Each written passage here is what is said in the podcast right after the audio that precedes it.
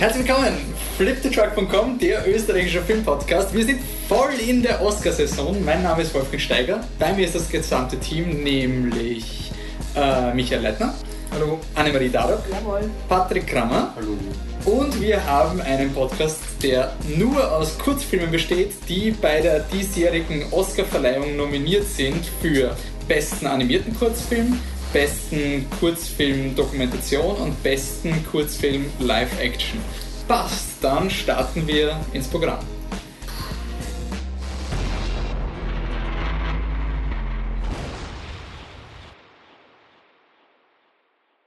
Also erstes Mal eine große Runde Applaus an den Michi, unseren Public Relation Yeah. Agent, der uns da die ganzen Connections ermöglicht hat, dass wir die Kurzfilme schauen. Und deswegen haben wir gesagt, na gut, wenn der Michi schon so viel Arbeit hat, dann müssen wir uns auch ein bisschen Arbeit machen. Leider Und nicht ihm alle noch mehr. 15. Hat, glaube ich, zum Teil auch an Sprachbarriere gescheitert. Okay. Ähm, und, dann, und wir haben jetzt gesagt, wir haben jetzt zum, zumindest die Filme, die wir sehen konnten, die werden wir jetzt diskutieren. Wir gehen die Kategorien durch. Wir machen zuerst drei animierte Kurzfilme, drei Dokumentations, also Kurzfilme, Dokumentation und eins, zwei, drei, vier, fünf Kurzfilme, Alle fünf. Live-Action. Alle fünf. Yay! Yay. Und kurz anmerken, bei den Dokus habe ich jetzt nachgeschaut, wer die Frontrunner sind, wer die Favoriten sind. Es sind natürlich die zwei, die wir nicht gesehen haben. Klar. Aber immerhin bei, bei, bei Animiert dürften wir die Favoriten soweit abgedeckt haben. Am Ende von der Kategorie gehen wir noch kurz durch, wer die Favoriten sind. Also stürzen wir uns schnell in Best Animated Movie und haken den ersten, den haben wir eigentlich schon vorher gesehen, den haken wir ganz schnell ab. Sunshine Super Team, ähm, ja, von äh, Sanjay Patel und Nicole Grindel. Äh, Grindel ist der Kurzfilm, der vor The Good Dinosaur äh, gelaufen ist und hat schon mal ungefähr auf die Qualität von The Good Dinosaur rückschließen lassen. In meinen Augen, ich habe ihn sehr fad und Standard gefunden. Ja, es geht um ein Kind, ein, ähm, oh Gott, ein, in, ein in, also ein Sohn des äh, Hindu, hinduistischer Vater, der halt sehr meditiert und das Kind interessiert sich mehr für Superhelden und das macht dann diese Symbiose aus Superhelden und Sagengestalten. Götter. Götter, Götter. keine Sagengestalten. Götter. Entschuldigung, Götter. Beleidigt Ja. Und inszeniert da sozusagen die, die indischen Gottheiten als Superkrieger. Ich finde es einfach, einfach Standard gefunden. Ja. Hab nicht viel dazu zu sagen. Was wollte der Film eigentlich? Ja, diese Symbiose oder diese, diese, Ja, diese kindliche Liebe, das Versöhnung, was der klassische Vater-Sohn-Konflikt, dass sie nicht miteinander kommen und dann lernt jeder vom Aha. anderen und, Okay. Man, das, und das Disney hat Marvel gekauft und Superhelden. Ja. Aus Tradition springt oder sonst was. Niemand widerspricht dir. Okay, dann kommen wir zu einem Film, wo mir auch niemand widersprechen wird, nämlich World of Tomorrow. Ähm, Patrick? Äh, Don Hertzfeld ist relativ bekannt als An Animator, wie heißt es auf Deutsch? Animator? Animationstechnik. Animationstechniker, der eigentlich immer nur Filme und Kurzfilme mit Strichmaxel macht und so ist es auch bei World of Tomorrow nicht anders.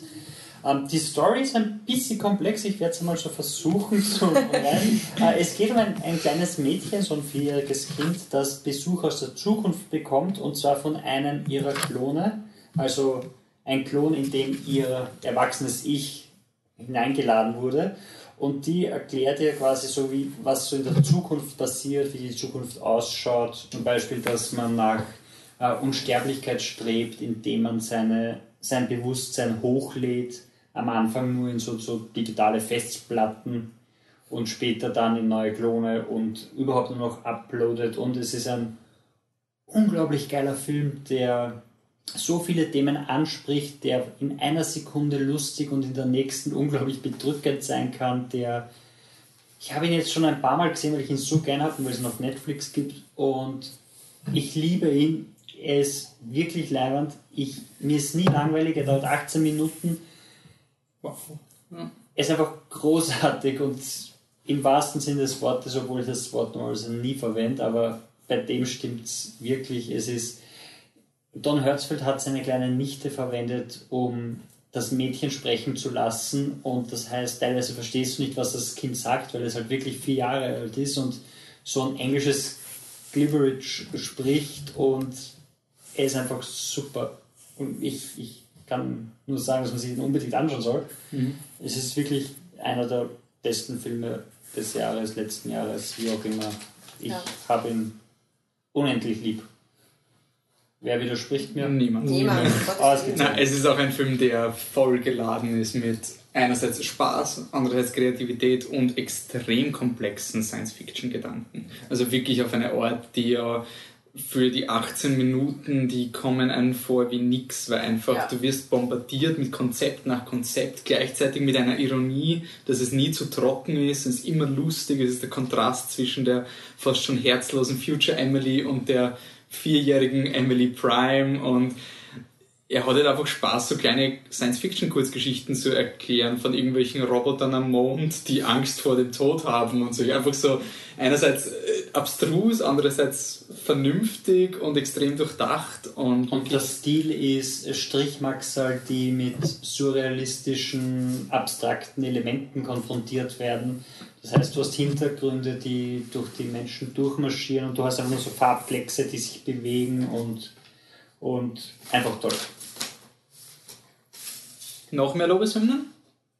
Ich, was ich, ich soll, ich, ich versuche mich gerade Wettquoten rauszusuchen, das nur als Erklärung, falls das schon gesagt wurde, was ich toll finde, ist, dass so viele Ideen vorkommen, dass man mehrere Filme daraus machen könnte und Ja.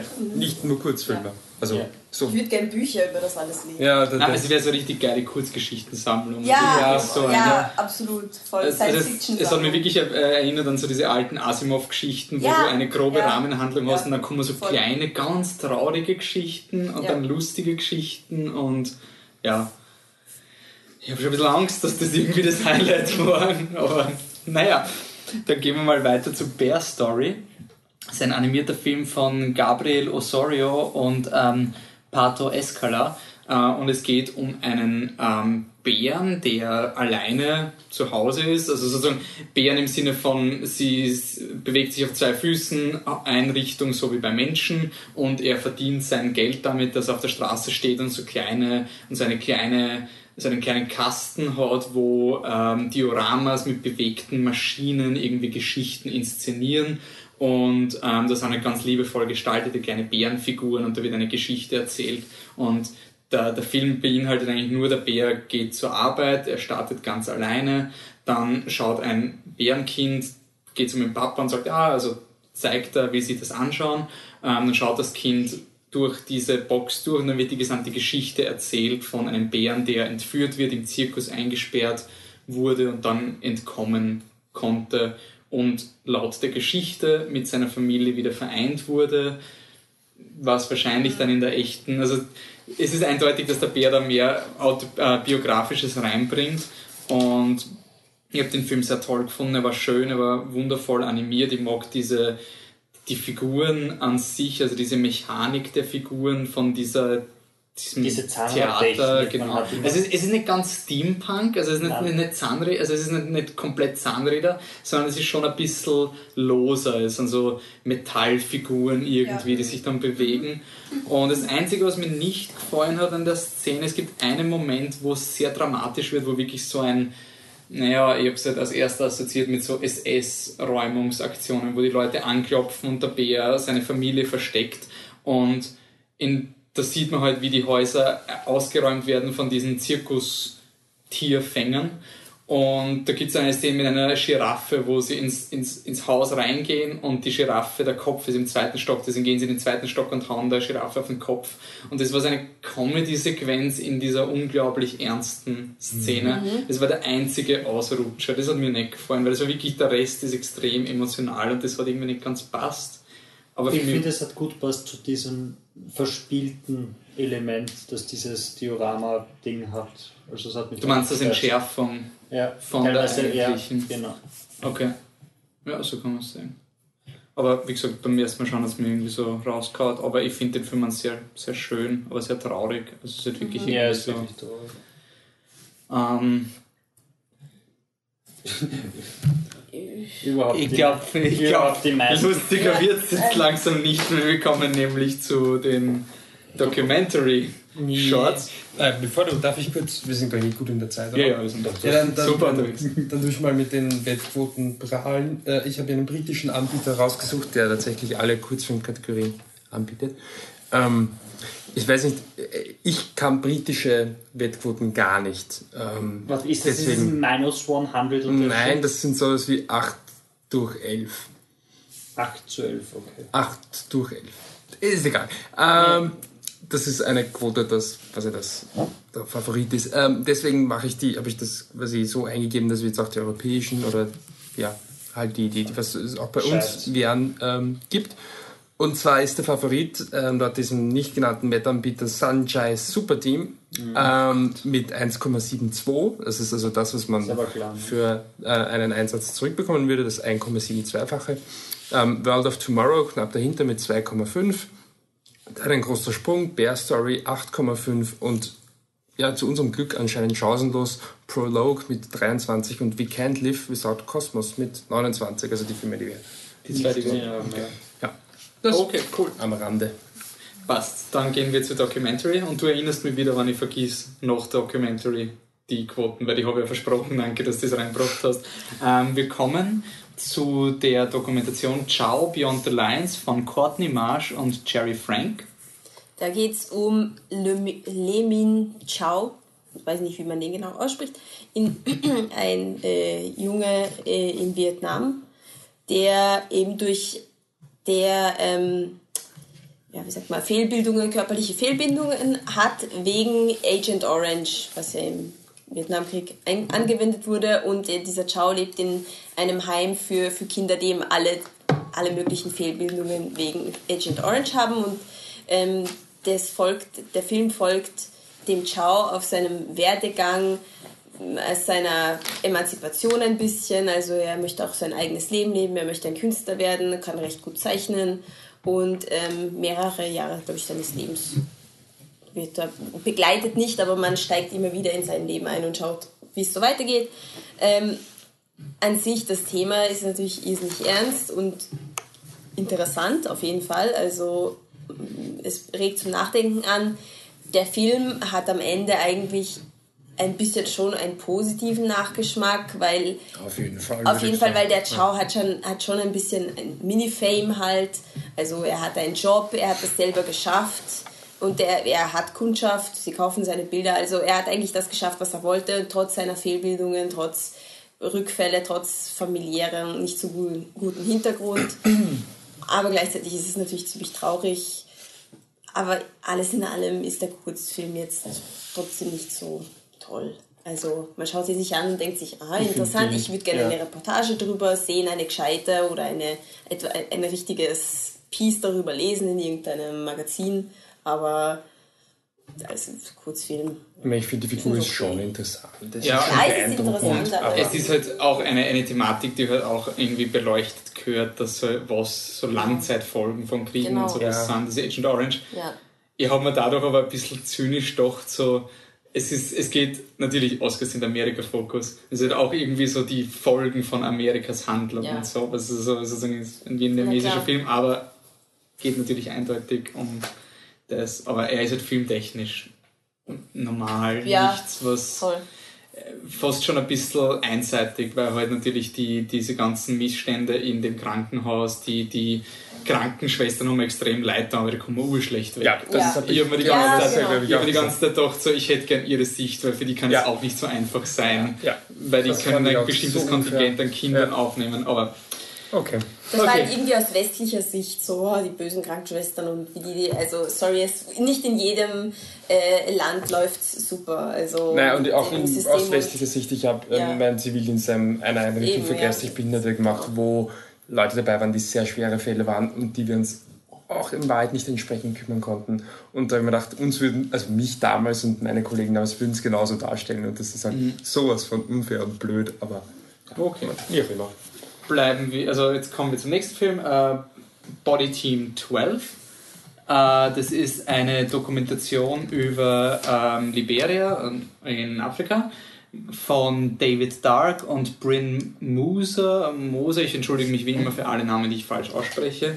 Ähm, und das ist eine Doku über ein Team, ähm, das da ist, um die äh, Ausbreitung von Ebola zu bekämpfen, aber nicht, weil sie Ärzte sind, sondern sie, sie haben die Aufgabe, in die Dörfer zu fahren, wo ähm, Menschen an Ebola gestorben sind und dort die Körper abzuholen, damit sozusagen dadurch das ähm, Ausbreitungsrisiko von Ebola reduziert wird. Und der Film behandelt eher die, die gesellschaftliche Schwierigkeit, also wie diese Leute dort ankommen, wie sie gesehen werden von den, den Bewohnern im Dorf, dass da einfach die großen bösen Leute mit dem Auto kommen und ihre toten Verwandten stehlen, bevor sie sie ehrengemäß begraben können. Und es ist, ja, setzt sich großteils mit dieser Thematik irgendwie auseinander und dem Mut, den du, den irgendwie. Ja, es geht ja um die, um, die, um die jungen Mädchen, die das machen. Ja. Es sind nämlich relativ junge Mädchen, die das machen und die Auswirkungen, die da auf sie dann ähm, sich auswirken, weil ähm, sie erzählt von der Familie und dass die eigene Familie quasi jetzt einen Abstand zu ihr sucht, weil sie da und mit den Ebola-Kranken zu tun hat oder den Ebola-Toten zu tun hat und sie jetzt Angst haben, dass sie sich selber anstecken. Das mhm. heißt, sie wird selber zu einer Art aussätzig und deshalb. Und so nebenbei wird dann auch erwähnt, eben, dass die dass sie auch von den Hinterbliebenen da relativ oft schlecht behandelt Nein, nicht nur nebenbei, sie kriegen Androhungen, dass ja. ihr Auto ja. angezündet wird von Leuten, wie sowas. Also Aber es ist schon. Ist nämlich ganz lustig, weil das war nämlich irgendwie das, was mich ein bisschen gestört hat. Ich hätte ich stimme dem Patrick so ein bisschen zu, dass es nicht wirklich darum geht. Aber ich habe, wie ich im Film geschaut habe, mir gedacht, ich hätte gern, dass der Film sich mehr auf das fokussiert. Aber er ist ja auch vergleichsweise kurz. Ja, er ist also sehr kurz. Aber es ist die, die Sache mit dem Anzünden und sowas ist ein harter Bunch, aber sie redet viel länger und viel öfter eben über die Auswirkungen, die das auf sie Ja, aber es ist auch ein großes Thema, warum es so schwierig ist. Na klar, aber genau, aber er verliert diesen Fokus wieder, weil er halt sagt, es ist ein Film, in dem wir schauen, was uns diese Frau erzählt, die Hauptfigur. Die, also sie, äh, der Film greift ja da eigentlich ein, zumindest nicht so, dass man es im Film merkt. Und mhm. sie schweift dann wieder ab. Das habe ich ein bisschen schade gefunden. Ja. Okay, Noah, irgendwelche? Er ist okay. Okay, dann gib uns. Nur ganz kurz, weil wir äh, vorher. Das ist eine HBO-Dokumentation. Ja. Und ich finde, sie fühlt sich unglaublich an wie eine Weiß-Dokumentation. Wenn, wenn ihr die, die mhm. YouTube Nein, vielleicht nicht weiß, aber es fühlt sich nicht an wie eine HBO. Nein, ja. ich finde, es, also, sich, es, es gibt einen anderen Kurzfilm, der viel mehr HBO ja. ist. Ich, ich finde, find, äh, ja. fühlt sich sehr nach, nach Weiß an, ohne dem äh, Reporter vor der Kamera. Ja was stimmt. da weiß. Ja, stimmt. Und es ist auch einer der wenigen Filme, eben der nicht diesen geprägt von Amerika Fokus irgendwie hat, das ja. habe ich irgendwie positiv angemerkt, dass halt einfach, da geht es nicht um einen Krieg, den Amerika ausgelöst hat oder um mhm. die Ungerechtigkeit des amerikanischen Systems oder so, sondern das ist mal. Aber das ist überhaupt bei den, bei den Short-Kategorien ist es relativ nett, dass, dass da viel mehr Länder die Möglichkeit haben, was mitzumachen. Ja, aber wie gesagt, das, das von der Thematik her sind sie amerikanisch geprägt. Das war letztes Jahr überhaupt nicht so. Da waren zum Beispiel zwei polnische Filme dabei und da ging es in beiden kurz gesagt um Krankheiten und ja. der hat dann einfach nichts mit Amerika zu tun. Ja. Gewonnen hat natürlich der Film über die ähm, Hotline für Vietnam-Veteranen. Also ja. okay. eh wieder hinfällig. Das ist, glaube ich, sogar eine gute Vietnam-Veteranen, ja. genau. Ja, Last of Freedom. Ja, Last of Freedom ist ähm, eine, eine äh, Kurzdoge im Lunar von Dee Hibbert Jones und Naomi Talisman.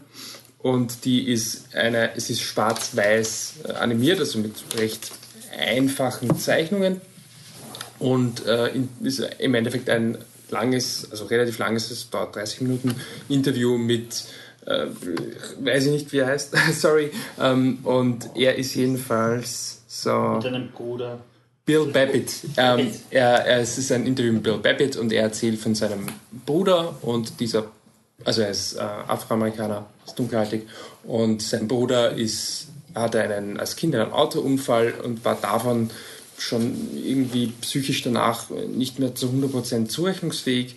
Äh, das Ganze hat sich verschlimmert, als er in den Vietnam, also in den Vietnamkrieg gezogen ist, beziehungsweise als er davon zurückkam und gipfelt dann in einem, ja, ja was ich, psychotischen Anfall, der zu einem Mord führt.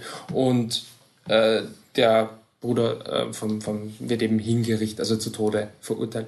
Und weiß man auch von Anfang an. Und ja, ich das war, glaube ich, der, die Doku, die mir noch am besten gefallen hat, weil ich, dadurch, dass ich die Filme jetzt nicht so beeindruckend fand, das war halt irgendwie so eine persönliche Geschichte, die mich irgendwie schon berührt hat. Ähm, es, also es ist dann irgendwie auch so der, das, der, der Verkaufspunkt, dass der Bill Babbitt seinen eigenen Bruder dann sozusagen verrät. Das heißt, er taucht unter und er sagt dann halt den Cops, wo er ist, ähm, auch weil ihm eh versichert wird, dass der auf keinen Fall zu Tode verurteilt wird, was dann halt nicht stimmt. Und ja, deckt so ein bisschen äh, mehrere Themen ab. ähm, natürlich den Rassismus, wobei das kommt eh nicht wirklich. Das würde ich aber positiv anmerken. Ja. Das Das habe ich genau geil gefunden. Dass Ja. der, der Zeichenstil zeichnet sie als Schwarz. Weiße. Ja. Also sie haben Nein, nein, es ist sozusagen- eine schwarze Umrahmung. Ja, aber sozusagen, du nimmst das automatisch, weil du halt sozusagen, du bist es irgendwie gewohnt, wenn da jemand Ja. der ist nicht als eindeutiger schwarz gehend, dann ist irgendwie ein Weißer und dann erst noch, es wird dann erst nach und nach erwähnt, so wie ungerecht es ist und dann, dass es we- wegen schwarz ist und dann kommst du irgendwie erst drauf und das habe ich irgendwie cool gefunden, dass einfach, du präsentierst es mal als Mensch mit Bruder und hast es losgelöst von der Rasse irgendwie, dass du mit sympathisierst irgendwie auch und dann kommt erst das, hey und by the way, diese Probleme hast du jetzt auch noch wegen einem Rechtssystem wie Schwarze dann auch noch, dass Mhm. sie keine gescheite Repräsentation kriegen und sowas. Das ich, also ich Hast du Film, das nicht von Anfang an ich, hab, Schwarz ich finde, du vergisst, ja, aber du vergisst es irgendwie, weil du immer so vom Visuellen her gehst. Das habe ich so geil gefunden. Weißt das war einfach so. Es war jetzt nicht so die, die eindeutig schwarze Stimme, finde Doch, ich. Ich finde Schon. voll, Aber also- das ist jetzt, glaube ich, Aber wie gesagt, aber das war das Ja. einzige. also das war für mich von. Anfang an voll. Ja, okay, aber ich will nur sagen, das war Das das, war cool, was ich ja. positiv fand, weil ich finde den Rest nicht beeindruckend. Also für mich war es, es war eine emotionale, persönliche Geschichte, Ja. aber das war es dann auch. Es war halt wirklich ein 30 Minuten Interview, wo jemand dazu zeichnet. Und deswegen hat es mich filmtechnisch heute. Das stimme ich dazu.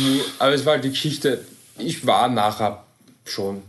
Ja, es ist, ist schon auch, Interesse. ja. Sie, sie erinnert mich Aber- sehr an dieses ähm, ähm, How to Make a Murderer, das derzeit auf Netflix ist und halt äh, ziemlich Schlagzeilen macht, wo eben auch über, die- über die Ungerechtigkeit des Rechtssystems äh, geht. Ja. Das finde ich in derselben Geschichte. Es ist halt, dadurch, dass es ein Interview ist und dass eine ziemlich emotionale Geschichte ist, muss man einmal Bilder dazu finden und als Dokument. Mhm. Dann haben sie sich eben für diese Schwarz-Weiß-Zeichnungen äh, entschieden, die halt oft sehr oder durchgehend nichtssagend sind. Es ist Ja. oft eben das Aber das Gesicht des fand ich zum. Beispiel. Da gibt es zum Beispiel einen Moment, da fängt er an zu weinen und Ja. ich weiß nicht, jetzt doof war, dass das Bild halt irgendwie weg war und der Ton war ja schon so fast ein bisschen ähm, sehr klinisch, also er war ja sehr, ähm, also fast zu, weiß nicht, wie man es jetzt ausdrücken soll, aber er war sehr distanziert vom Bild, ja, sehr steril. Und das, ich weiß nicht, das hat irgendwie ganz gut funktioniert. Ja, ich, Ich, also von den, den Dokumentationen habe ich den auch am, am besten gefunden, aber Ja. halt wegen der emotionalen Geschichte und nicht Ja. als Film wegen, dem, wegen der optischen Komponente. Genau. Mm, Ich würde eher auf Body Team 12 gehen, glaube ich. Also mir der irgendwie. Ich weiß nicht, für mich war halt Last Days of Freedom war einfach, er hat mir irgendwie nicht. Ja, hat mir einfach nicht angesprochen. Okay. War einfach so. Okay, Michi, wie schaut's aus von diesen dreien? Favorit ist tatsächlich Body Team 12, wiederum laut Wettanbieter 1,72. Ist das nicht dieselbe Quote, die auch? Egal. Ja. Sie haben sich viel dazu gedacht. Ähm, Claude Lanz, Lanzmann, Lanzmann, nochmal. Landsman Spectres of the Shore. Genau, das ist ähm, mit 2,75. Ich weiß jetzt nicht genau, worum es im dritten Film A Girl in the River, The Price of Forgiveness geht. Der hat 11,0. Deswegen erwähne ich auch nicht, worum es im Spectres of the Shore geht, weil sonst fühle ich mich schlecht. Nein, Spectres of the Shore be, Du kannst äh, es sagen ich lese die Synopsis von dem anderen vor. Genau, ähm, Claude Lassmann, Spectres of the Shore, Spectres of the Shore beleuchtet ganz einfach die Entstehungsgeschichte des, weiß ich, zehnstündigen ähm, Dokufilms eben über die Shore und ähm, also über den Holocaust und der Regisseur davon war Claude Lanzmann und mit dem plaudern halt, wie das war und wie es sein Leben beeinflusst hat. Und A Girl in the River hat anscheinend einen The Price of. Forgiveness, ich lese jetzt einfach mal vor. Every year more than 1000 girls and women are the victims of religiously motivated honor killings in Pakistan, especially in rural, rural areas. 18-year-old Saba, who fell in love and eloped, was targeted by her father and uncle but survived to tell her story. Okay. Klingt spannend, den könnten wir loben, wenn uns wer zurückgeschrieben hätte. Ähm, Last, der, das kommt jetzt voll an, sicher. Die werden sich wundern. Jawohl. Und Last Day of Freedom und Ciao Beyond the Lines, wie jeweils mit 13,0 die Außenseiter. Okay, gut, dann gehen wir zu den Live-Action-Kurzfilmen und ähm, wir beginnen mit Schock von, ich entschuldige mich wie immer für die Namen, äh, Jamie Donoghue.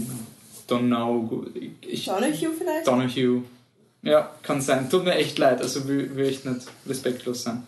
So, ich möchte jetzt den Michi zitieren, der das voll gut rausgesucht hat. Es geht nämlich in dem Film um den Kosovo-Krieg. Und ähm, da wurden äh, quasi die Albanen gedrückt und auf, auf äh, Albanisch heißt Schock Freund, oder? Freund? Ja. Das ist Und Titel. auf, auf Bulgarisch heißt es auch eben Schock, also man könnte eben doppelt Nein, es ist- Also es, Es ist Freund. es ist Freund. Naja, Achso, ich ich habe gedacht, das ist, das, ist der, das ist der Gag, dass es eben beides. Okay, auf jeden Nein, Fall. der Gag war, dass ich so gut recherchiert habe und nachdem Ach ich die. Autospracherkennung Mei, ich- von, von Google Translate gesagt habe, das ist bulgarisch für Schock, ich nochmal auf Albanisch geklickt habe und dann draufgekommen bin, dass es Freund heißt. Okay. Aber Okay. ich Ich glaube nicht, dass der dachte, ja. Titel doppeldeutig ist. Schade. Auf jeden Fall, trotzdem ist der Film, fand ich den Film sehr gut. Es geht um zwei ähm, Jungs, zwei albanische Jungs, den Petrit und den Oki. Und der ähm, Petrit tut halt, glaube ich, Tabak an, an die Serben, die eben die Unterdrücker sind, ähm, verkaufen. Und am Anfang läuft das irgendwie halbwegs gut, aber dann nützen sie das natürlich komplett aus und machen den zwei Burschen ziemlich viel Angst. Und im Endeffekt äh, läuft das halt auf quasi totale Eskalation, Vertreibung und so weiter hinaus. Also es ist echt eigentlich eine echt frustrierende äh, Geschichte. Und ich fand vom Filmischen her und allem eigentlich sehr gut. Also mir hat es sehr gut gefallen. Es ist diese Art von, von, von Film, die, glaube ich, gewinnen kann. Bei den Oscars müssen wir nicht so ins Detail diskutieren, aber einfach, weil er echt gut produziert ist und dieses offensichtlich. Es ist so, wenn du ein, ein, ein Musikvideo siehst und du denkst, hey, das ist für ein Musikvideo ja echt hochwertig produziert. Ich finde, so ist der Film halt auch irgendwie. hm, Ich, ich fand ihn aber auch so emotional eigentlich ganz gut. Ich finde, er bringt viel unter in der kurzen Ja. Laufzeit. Ja. Also es ist wirklich schon viele Layers, also viele, viele dramaturgische Szenen hintereinander. Was ich ein bisschen blöd fand, also nicht dass der Schluss, wir müssen jetzt nicht spoilern, aber der Schluss ist halt ähm, sehr, ja, ein Schock jetzt auf, auf, auf Deutsch ähm, Auf Bulgarisch. und, oder auf Bulgarisch. Aber ich finde halt einfach die Art und Weise, wie es zu dem hinläuft, ist halt ein bisschen konstruiert. Also es ist halt, alle Fäden führen dann dorthin, aber es wirkt halt ein bisschen, also das Drehbuch ist spürbar. Das finde ich ja, ich, irgendwie mag ich das, weil ich habe das, ich habe bei dem Film das Gefühl, es, es ist wie eine Kurzgeschichte. Also Ja, das stimmt. Ja, es ist Und das, Ja. das mag ich irgendwie daran, dass man das so, so stark spürt, dass es da Sehr irgendwie fokussiert, Parallelen ja. gibt. Das stimmt. Aber natürlich kann das auch der Kritikpunkt sein. Ja, ist ganz gut. Ja. Darf gewinnen. okay. Im ähm, Gegensatz zum anderen. dann schauen wir mal, ob Ave Maria von Basil Khalil und Eric Dupont auch gewinnen kann. Darf, Patrick? Nicht? Okay. Ähm, es ist Wie in der Schule, bin ich was? Ja? Okay. Na, mach, mach. einer der äh, wenigen aufheiternden Filme, die wir, Ah, sorry, ist die wir in diesem Segment gemacht haben. Es ist eine, eine Geschichte in Palästina, wo eine jüdische Familie in einen Autounfall verwickelt ist und die ähm, Maria-Statue in einem christlichen Kloster überfährt, also in einem Kloster mit Schweigegelübde überfährt. Und weil es eben schon Sabbat ist oder kurz vor Sabbat ist, haben sie Probleme, sich aus Palästina abholen zu lassen und brauchen dann die Hilfe der, der schweigenden Schwestern, die ihnen dann ein Auto herrichten. Also sie haben ein Auto in der Garage und da, weil eine Mechanikerin war oder sowas, sind, hast du dann einen Haufen Nonnen, die das Auto wieder reparieren und es ist ein lockerer Film, der relativ, der ist einfach lieb. Also ich finde ihn, Ja. find ihn ganz, ganz nett. Du hast diese jüdische Familie, ist der arme Mann, der eben den Unfall gebaut hat, mit seiner Mutter, die die ganze Zeit nur keppelt und seine Frau, die die Mutter nicht mag und die Mutter, die die Ehefrau nicht mag, während du die Nonnen hast, die einfach drinnen beim, beim Abendessen oder beim, ich schätze, Abendessen sitzen und sie hören, wie es draußen rumst und es ist ihnen wurscht und dann läutet wer für fünf Minuten und es ist ihnen wurscht, weil sie essen noch, bis sich halt einmal einer erbarmt und aufsteht und hingeht und die Tür aufmacht und dann schaut, was los ist. Und dann muss sie eben für den ähm, Mann das Telefon bedienen, weil im Sabbat darf man keine Maschinen mehr bedienen und das Telefon fällt da rein und dann es sind einfach eine nette Aneinanderreihung von, von jüdischen, äh, wie, wie sagt man, von jüdischen Handlungen, von jüdischen Handlungssätzen, Ja. die gebrochen werden muss, müssen, beziehungsweise wie Menschen unterschiedlichen Glaubens Nicht, nicht nur zusammenkommen. jüdische, sondern auch eben dieses christliche Schweigegelübde Genau, wird ja auch andauernd. Voll. Also, Ja, ganz, ganz lieb. Das ist lustig. genau. Okay. Was nicht lustig ist, Alles flawless Überleitung, ähm, Day One von Henry Hughes. Anne. Ähm, es geht um eine Übersetzerin für die äh, US-Armee und es ist ihr erster Tag, Day, Day One. Ähm, und, Könnte man auch anders interpretieren. ah, oh, ja. Ja, sicher. Oh open. mein Gott, ich check das Okay, dann. Wurscht. Äh, Handlung. Handlung und es ist ihr erster Tag und sie muss gleich mitkommen auf, auf so ähm, in, in ein Dorf, um einen Bombenbauer quasi auffliegen zu lassen und er, ähm, sie muss halt übersetzen. Und als sie, als sie dorthin kommen, ist die Situation recht brenzlig und die schwangere Frau dieses Mannes ähm, durch den Schock, dass eben das Militär da ist und dass sie halt von Waffen bedroht wird, weil sie ihre, ich weiß jetzt nicht, ob es ein Burka oder Chador ist, kann ich nicht unterscheiden oder weiß ich nicht genau, welches welches, aber auf jeden Fall durch ihren Schleier sieht man halt nicht, wer das ist, wird da bedroht von den Militärs und kriegt dadurch einen, sozusagen einen Schock und dadurch, glaube ich, setzt halt die Geburt ihres Kindes, also Na, sie, sie ist wird schwanger und... umgestoßen. Ah, Es umgestoßen, wird stimmt, umgestoßen, genau. jemand fällt auf ihren Bauch. Ja, und dann... Oh. Oh, stimmt.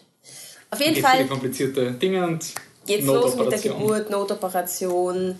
Äh, Die Übersetzerin muss mehr, nur mehr machen als übersetzen, weil der Arzt auch nicht reingehen darf wegen ethischen Gründen, wegen dem Islam und so. Und ja, das, das darum geht es eigentlich. Und ich, ich glaube, ich bin die Einzige hier, die den mochte, oder? Also Weiß ich, ich, weiß nicht. Ich fand, ich fand ihn okay, aber es ist halt auch, es gibt eine, eine Szene, beziehungsweise das Kind, der Arm des Kindes schaut schon aus dem Mutterleib heraus und wenn du solche Szenen im Film verpackst, dann, dann musst dich schon wirklich sehr blöd anstellen, damit du nicht irgendwie emotional mit bist, wo du denkst, so, boah, das ist schon heftig. Hat sich Ja. blöd an. Ich finde nicht, also ich weiß fand nicht, ich fand okay, das... nicht, nicht, nicht Ich finde das schon emotional und auch dieser, dieser Konflikt dem, dass der Arzt halt nicht reinkommen kann, obwohl es wirklich eine absolute Notsituation ist und ja, ich weiß nicht, ich habe schon über Sachen drüber nachgedacht, wegen dieser Szene. Ja. Dürfen wir den spoilern? Wir dürfen alles Wir dürfen alles spoilern. Ja. Ja, es geht darum, dass das Baby schaut kurz raus, also mit dem Hand, dann fühlt sie, ob das Baby noch lebt. Nein, das Baby ist schon dort. Oh, großer Twist, das Baby lebt doch. Ach, Ah, wie Mutter schön. Wir ziehen das Baby raus und die Mutter stirbt. Oh nein, wie traurig. Ähm, apropos, bei, bei Schock habe ich gesagt, oder Schock, ich weiß nicht, wie man es ausspricht, ähm, man spürt das Drehbuch. Äh, es gibt einen Film, wo das Drehbuch noch mehr spielt. Das ist der. Ich finde ihn furchtbar. Ich finde es so dick aufgelegt und einfach so konstruiert, dass, oh, wie schlimm. Schauarg. Schauarg-Film. Und zwar wirklich schon arg und sich hinsetzen. Was könnte mir noch einfallen? Ah, das Baby stirbt. Na, noch besser. Wir glauben, das Baby Im überlebt und die Abstand Mutter steht lebt. inspiriert von den Geschichten eines, Ja. eines Übersetzers. Mag sein. Erzähle eine andere Geschichte. Ähm, ich, und dann auch noch dieser super Titel mit Day One, der so zweideutig ist und dann denkst du dir, oh Gott, Day One im Leben dieses armen Kindes. Oh, so immer. Nein, ich finde scheiße. Okay, vielleicht gehen wir zum nächsten Film. Vielleicht sind wir uns da mehr einig, denn Österreich, wir sind wieder mal Oscar. Everything will be okay. Alles wird gut. Von Patrick. alright, oder? Okay, Okay. lauter Oscar. Okay. Oh, Entschuldigung. Ähm, Und wenn du Fine eingibst, Everything Ja, will sorry. be fine, kommst du wieder auf einen Don Hertzfeld-Film. Just say. ist. Just Patrick. Vollert hat Regie. Ähm, wer macht den? Den macht äh, äh, Alles wird gut, den macht anscheinend ich. Alles wird gut ähm, ist die Geschichte von Michael Baumgartner, Simon Schwarz, gespielt von Simon Schwarz, der am Anfang weiß man nicht ganz, was er macht. Also er ist geschieden und hat äh, holt seine Tochter ab von der Ex-Frau, die Lea, gespielt von Julia Pointner. Und an- am Anfang ist es halt einfach so, jetzt fahrt sie mal mit Papa mit und er kauft Das ist Spielzeug diese und sowas. Sorgepflicht, oder? Nicht? Das ein Wochenende hast du das Kind und Ja. ein anderes Wochenende die anderen. Und es kommt dann. Es, Woche? Ja, ihr wisst, wie ich meine. Das Film wird schon zurechtkommen. es kommt auf jeden Fall ähm, recht bald, ist es recht eindeutig, dass der, dass der Michael Baum, also der Herr Baumgartner da mehr, also nicht nur zum Spaß unterwegs ist, sondern dass er irgendwie versucht, mit seiner Tochter ähm, das Land zu verlassen. Ähm, und dann schaut er, dass er einen Notreisepass beantragt und ist dann am Wiener Flughafen. Und das ist eigentlich ein Drama über, ähm, ja, über ich, ich weiß wirklich nicht, wie ich den Film wirklich zusammenfassen kann. Es ist, kann das jemand von euch Ein, übernehmen? ein Vater verliert alle Hoffnung, weil die Mutter ihm das geteilte Sorgerecht auch noch wegnehmen Ja. will. Sagt man, und deshalb entschließt er sich, mit dem Kind zu flüchten, quasi nach, Manila Ja. über Dubai. Und Ja, das Kind zu entführen. Ne?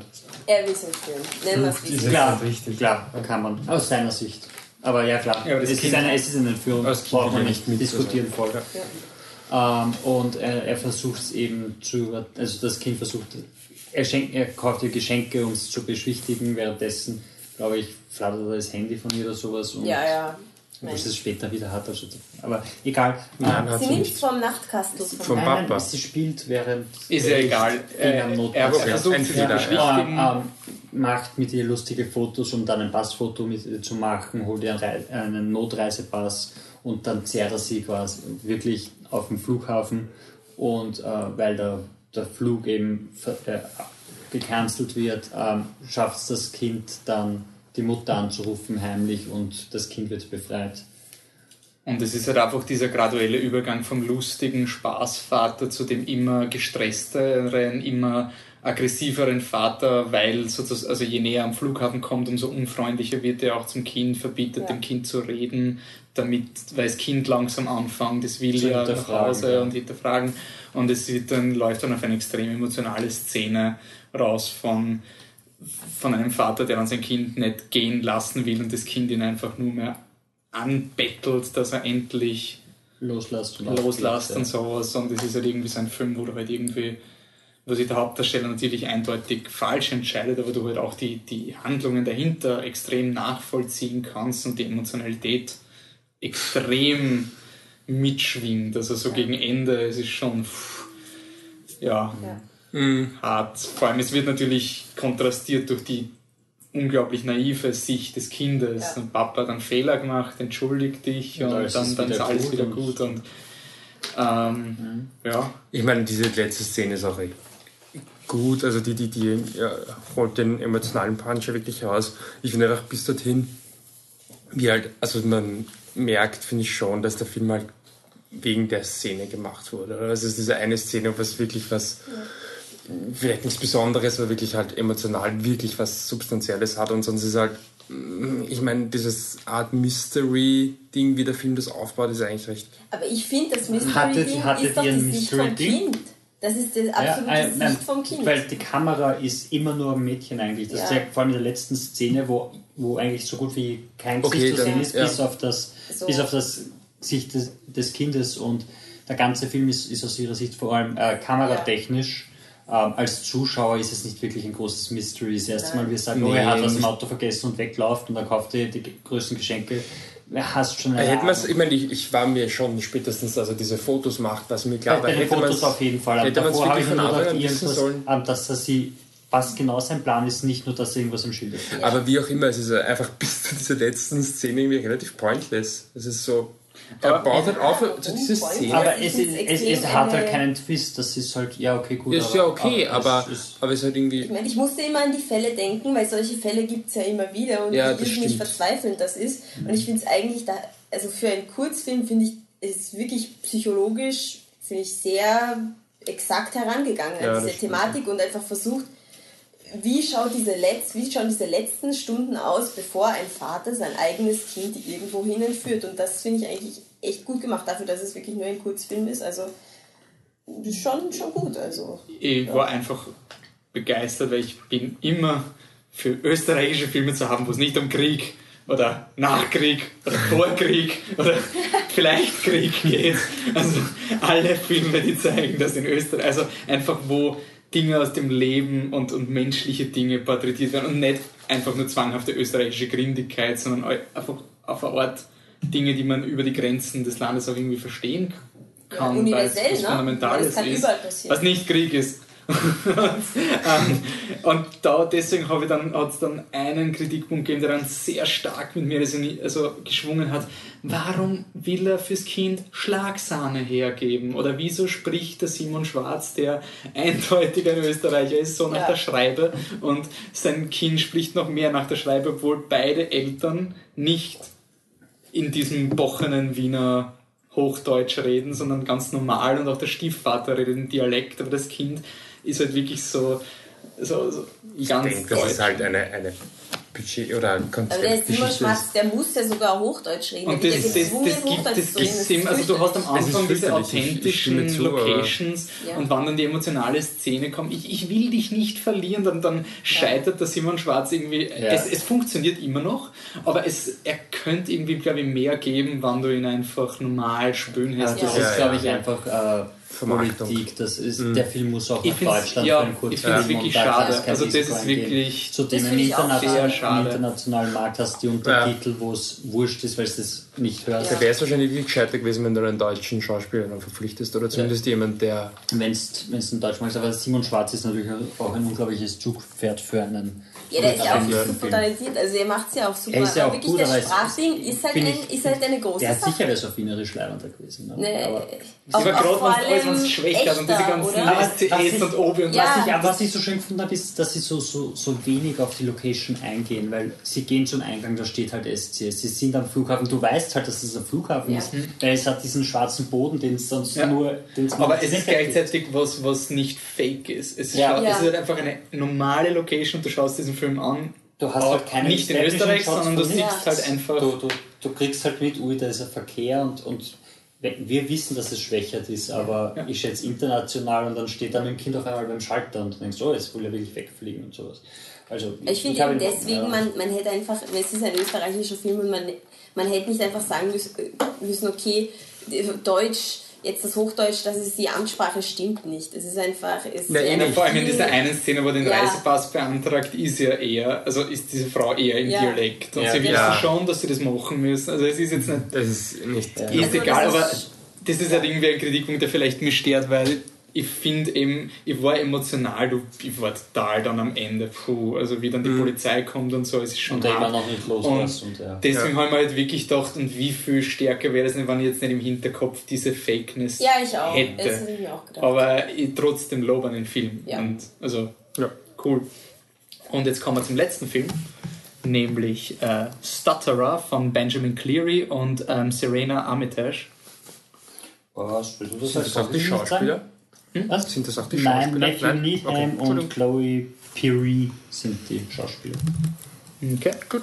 Ähm, die Geschichte ist ähm, im Großen und Ganzen ein Mann, der stottert, der einen groben Sprachfehler hat, äh, ist in einer Online-Beziehung mit einer Frau, die ihm dann sagt, dass sie nach London kommt für ein paar Tage und sich mit ihm treffen will.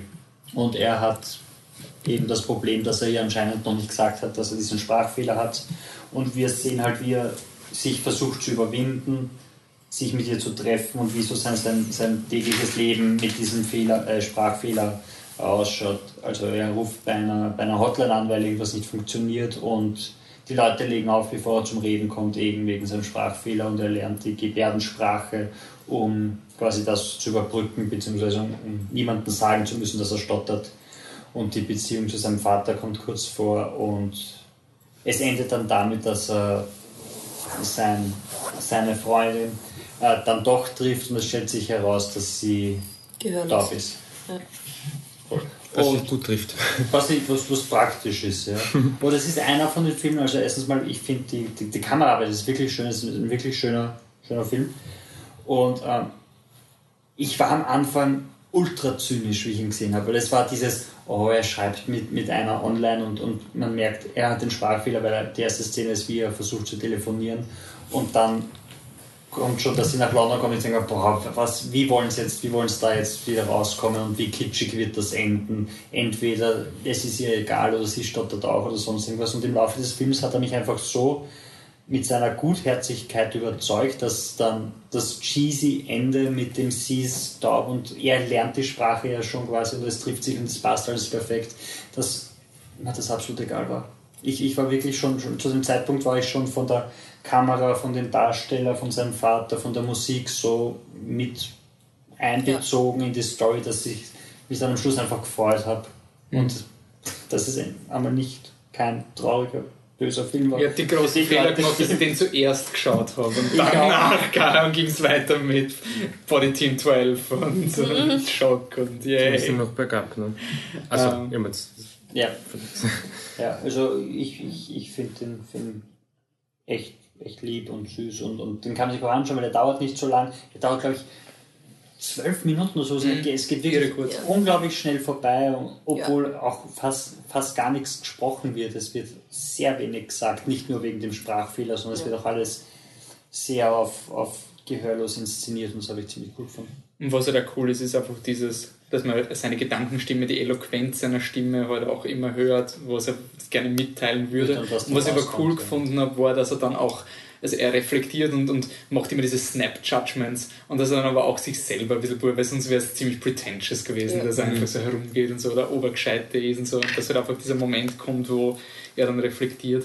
Und ich finde, bei mir war halt, hat mir der Film gehabt, ob der Szene mit dem Vater. Ich wollte gerade war sagen. Unpackbar schön. Die Szene Also du hast Vater immer dieses, diese Filme, Ja. wo es um, Be um Behinderungen geht, da wird am Anfang gibt es meistens diesen einen emotionalen Punch, wenn das Publikum bei dir ist. Und dann habe ich mir gedacht, jetzt kommt genau das. Jetzt ist er beim Vater, er stottert und der Vater verliert die Geduld und sonst irgendwas. Eben die klassische So schlimm ist meine Lebensszene. Und der Vater, er stottert ewig lang und der Vater ist dann einfach so, ja, ja, das war ein schöner Gedanke und er hört ihm einfach zu. Und das war einfach so ab dem Moment war ich dabei. Das war so, ah, wow, fuck, es gibt noch Schönheit im Leben, irgendwie Ja. eine ganz simple Szene. Weil er brauchte wirklich ewig, um einen ganz normalen Satz Ja. zu sagen. Ja. Und Und, und das hat mich dann so fertig gemacht in einer Szene, die darauf folgt, während er die Suppe schneidet oder so irgendwas, also dieses Gemüse für die Suppe schneidet und im Hintergrund hört man nur, wie der Vater quasi das Telefongespräch für den Sohn führt, für den Anfang und ich habe mir gesagt, so, oh fuck. Ja. Also das hat mich voll mitgenommen, also da war ich emotional voll fertig. Ja, also es ist wirklich ein sehr schöner Film, kann man sagen. Mhm. Ähm, Michi, wie stehen die Chancen? Ja, noch ganz kurz, weil ich, ich jetzt extra nachgeschaut, ähm, zum Thema Wir sind Oscar. Der Alles wird gut ist eine deutsche-österreichische Produktion und Patrick Vollrath ist Deutscher. Ja, der, hat Ah. das- der hat den Simon gezwungen. Er ist schon irgendwie in Österreich. Was hast du gesagt? So, Ja, nein, also er so lebt seit nicht. sieben Jahren irgendwie in Wien und äh, ist auch filmmäßig weiter in Österreich auch die. Deutschen werden sagen, sie haben gewonnen, wir werden Das sagen, klassische gewonnen. Wahlsituation Ja. sozusagen. Ich fürchte, wir werden beide nicht sagen, dass wir gewonnen haben, weil er ist da auf Platz 5 mit 17,0, aber von oben. Ähm, da können wir viel Geld machen. Ja, heute Mannis. da gibt es zumindest laut Wettquoten einen klaren Favoriten und das ist, was glaubt ihr? Warte, Ich äh, ich sag Day. One. Fuck, die waren gut, aber ich sag Stutterer. Ave Maria 1,57, Schock hat 4,33, Stutterer hat 7,0, Day One hat 9,0 und damit ungefähr 91,0 zu wenig und Everything Will Be Okay, also alles wird gut, hat 17,0. Es ist der Film, der ähm, während Stutterer ja äh, nicht so wichtig ist, könnte man sagen, und Ja. aber halt Ja. unterhaltsam ist, ist Ave Maria wichtig und unterhaltsam. Ja. Als Stutterer ist halt wirklich der Film, der halt voll die, die Gegenwart irgendwie so embraced. Einfach moderne Kultur. Es Ja. sieht irgendwie das Dating online-mäßig nicht negativ. Und Es ist einfach alles irgendwie recht optimistisch. Und Ave Maria hat halt doch die, den wichtigen Glaubenskonflikt irgendwie, der durch lustig durch den Kopf. Also ein bisschen, ja, genau. Ähm, okay. So ist es. Dann sagen wir Danke, Michi, fürs Organisieren. So, das Oscar-Rennen ist ja eh noch immer nicht vorbei, aber ihr wisst trotzdem mal auf Band festhalten, wer sind derzeit eure Tipps, nicht eure Wunschkandidaten, wer glaubt, sie wird Best Picture und Best Director gewinnen? Äh, Patrick. Ähm, meine. Das ist, das ist unglaublich schwierig. Ähm, ich ich glaube, dass der Inarito derzeit die Nase vorne hat bei, ähm, beim Director, weil einfach der klare Gegenkandidat fehlt. Okay? Und bei- Bei Best Picture, äh, ich glaube derzeit Big Short. Okay. Michi? Ja. Gleich? Aber nur, nur damit ich das jetzt nicht so. Ja, wir sagen nicht- eh alle dasselbe, Ja. sondern Inarito glaube ich auch. Ich wüsste jetzt nicht, wer halt der. Selbst wenn ich sagen würde, ich will nicht Inarito sagen, dann wüsste ich nicht, wen ich jetzt sagen George. Miller ist halt wirklich so, der, den will ich, dass er gewinnt, aber ich Und ich nicht, schließe es auch nicht aus, Ja. aber da halt Inarito auch unter Anführungszeichen gewagtes Kino ist, glaube ich, dass er Und die der Stimme Film, und der. Film eigentlich so quasi so, dass du ist mit der Big Shot das Best Picture ausmachen Ja. wird, höchstwahrscheinlich ist es ist sehr Und- viel wahrscheinlicher. Und Best Picture, ich habe keine Ahnung, ob es Revenant wird oder Spotlight oder Big Short, aber wegen Producer Skill Award sage ich halt Big Short. Aber nicht, dass jetzt so, ja, ist dasselbe wie der Patrick, weil es ist eh klar. Ich möchte mich da raushalten, weil ich habe nicht, mich nicht darüber informiert. Also ich kann einfach nur nach Emotionen gehen und das bringt da nichts. Mad Max, Mad Max, Mad Ja, Max. sowieso. Also, Das wäre so schön. Aber Das wird nicht passieren. Okay. Na gut. Wolfgang. Ja, ich habe auch nicht viel. Also ich hoffe derzeit auf Spotlight, weil es ja die Acting Guild irgendwie gekriegt hat, aber ich glaube, das war einfach dieses, weil es du hast immer diesen einen Frontrunner, der dann im Endeffekt kein Frontrunner ist oder nie war und irgendwie wirkt Spotlight gerade so. Sie so das, waren, wo man am sie Anfang waren sagt, zwar, so, sie er haben, könnte sein, sie haben derzeit überhaupt keinen Steam. Sie kommen, sie sind in England rausgekommen, das haben sie nicht nutzen können. Sie sind jetzt nicht groß bei den BAFTAs irgendwie belohnt worden. Sie sind, sonst gewinnt auch Aber Big Short und Revenant Hat alles. Big Shot so einen, einen, einen Lauf? Ich, Ich meine, ich finde schon Schnitt und so, aber irgendwie ist es ein Film, über den man spricht, woanders als hier. Äh, Also, jetzt, wenn ich so schaue, zum Beispiel die von Awards Daily, die Sasha Stone, die ist ein ganz großer Fan, die will das Aha. unbedingt gewinnt. Ja, aber das ich glaube, nein, aber ich, Sasha ich glaub- Stone hat schon Lincoln aus den größten Filmen der Ja, Welt. aber ges- nein, eh nicht, aber ich glaube einfach, dass, dass der Big Short wenig echte Gegner hat.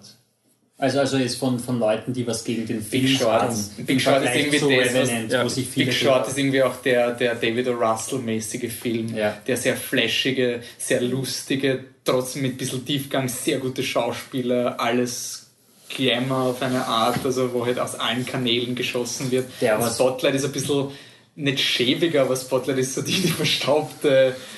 Na, man, man kann ja auch sagen, ey, der Big Short geht es halt auch um was, was, was wirklich jeder ähm, angreifen kann. Und ähm, Mhm. der, also die, äh, der Greed von, von Financial System in Amerika und was das, was das für Auswirkungen gehabt hat, ist halt um einiges schlimmer und jeder kann sich darauf einigen, dass das furchtbar und all diese Menschen sind böse, bla bla bla. Während man halt, sobald man in Amerika auch Glaube an sich bzw. Kirchen angreift, ist auch immer schwierig zu dem Hm. Big Short behandelt, was, was vor ein paar Jahren passiert ist. Jetzt Ja. ist über ein, eine Dekade ist jetzt, ist jetzt 2002 das her, also von dem her wirkt es einfach, es, es wird einfach. Na gut, Spotlight ist nicht Ja. älter. Das war, der Spotlight 2000. 2002, 2001, 2002 und das Und- geht 2008. Ach so, okay. 2007. So meine ich, dass, dass man, dass man Aber es ist dann beide Ja. recht ist modern. relativ modern, aber ich denke mal, dass man bei Big Short spürt man die Auswirkungen und haben die Leute Ja. die Auswirkungen noch viel eher im Kopf als von Naja, wahrscheinlich doch immer ein Big bisschen. Ne? also ich würde schon sagen, dass Big Short, ich finde Spotlight und das rechne ich Spotlight aber an, geht sehr taktvoll mit dem Thema um. Absolut, ja. Und ich finde, Big Short ist eher der Film, der, wo du wütend sein sollst. Ja. Das ist der hasse die Welt und jetzt ah, und das ist halt die klassische Underdog-Geschichte von den Leuten, die das System schon vorher gesehen haben und so. Ein bisschen so, mir ist ein bisschen an Citizen 4 erinnert, so diese David gegen Goliath, so du hast die Außenseiter, die das Große attackieren und die Leute sagen, ha, ihr seid dumm. Es wird doch niemals einen Bankencrash geben. Dann kann das ganze Publikum lachen, weil wir wissen ja, dass es passiert ist und deswegen sind die dumm. Also es hat so diesen Feel good mit der Message. Aber ich, Aber- ich, ich glaube, ich werde trotzdem auf Spotlight tippen, einfach aus Hoffnung und damit wir unsere Statistik ein bisschen ja- auf. Ich habe ja nicht einmal was gegen den Big Shot. Ich mag ja den Big Shot, aber Spotlight wäre wirklich cool, wenn es gewinnen würde. Wie gesagt, ich bin derzeit sehr auf Spotlight im Vergleich zu Big Shot. Mir dann nicht so. Aber mir okay. nicht Spotlight. Ihr wisst, wie es zu Spotlight steht. Ah, okay. Na gut, aber das ist ja nicht das Be-All, End-All. Es gibt vor dem Oscar-Verleihung sicher noch einen großen Predictions-Podcast. Wird wahrscheinlich eh schon der nächste dann sein. Mhm, so langsam Viel nicht mehr. Zeit. Notfall kriegt sie das Mikro Genau. mitgedrückt und dann wird geskypt. Also das hat immer gut funktioniert. Jawolle. Nichts Ja. Besseres zu tun. Ja, genau. Passt. Wenn ihr Wir haben ja nichts Besseres zu tun, deswegen- zu unseren Tipps ändern wollt, könnt ihr uns kontaktieren. Ja. Schön, Was, schön. Das ist wolltest gut. du sagen? Ich würde sagen, wenn ihr auch der Meinung seid, dass der Michael nichts Besseres zu tun hat, dann könnt ihr ihn ja antwittern. Voll. Achso, ja, äh, ähm, at Hipstersaure. Okay. Und wenn ihr der Anne erklärt, warum Day One scheiße ist, Wenn ihr ja auch in Urlaub versauen wollt, dann schreibt Bitte, sie. bitte, schreibt mir Viennese Cat Wiener Katze auf Englisch. Jetzt habe ich es richtig. Wieso haben wir das heute schon mal aufgenommen? Nein, Und falsch? also gar nicht. Nein, ich habe heute einfach nur so gesagt. Okay. Patrick? At Existent Coffee. Ja, ich bin Dancing Robot in einem durch ohne G. Flip Unterschied, der Unterschied Truck ist der Hauptaccount. Facebook.com slash flip the truck. Auf flipthetruck.com sind wir natürlich dabei. Und Und auf Instagram at Flip the Truck zusammengeschrieben. genau, als hätten wir das heute schon mal Wenn aufgenommen. er Wolfi die Continuity nicht ehren kann. Okay, passt. Ja, unsere Brand ist noch ein bisschen willkürlich, das muss man schon sagen. Dann sage ich danke fürs Zuhören und bis zum nächsten Mal. Ciao. Tschüss.